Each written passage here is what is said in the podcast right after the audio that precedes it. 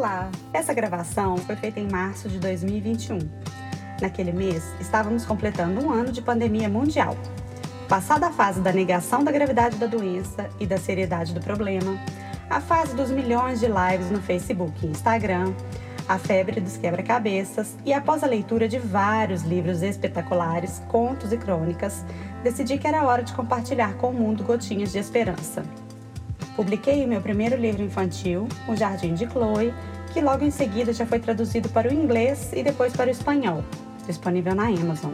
Escrevi também o meu primeiro romance, reativei o meu blog www.renatabicalho.com e reposicionei minha conta do Instagram, Renata Bicalho Escritora, com pílulas de esperança e incentivos à criatividade, à leitura e à escrita. Durante todo esse período, li e escrevi muito. Me reencontrei com a genialidade de Machado de Assis, Clarice Lispector, Fernando Pessoa e vários outros. E cheguei à conclusão de que esses contos precisam alcançar os ouvidos das novas gerações. Daí veio a ideia desse podcast, Quem Conta um Ponto, seu blog de contos.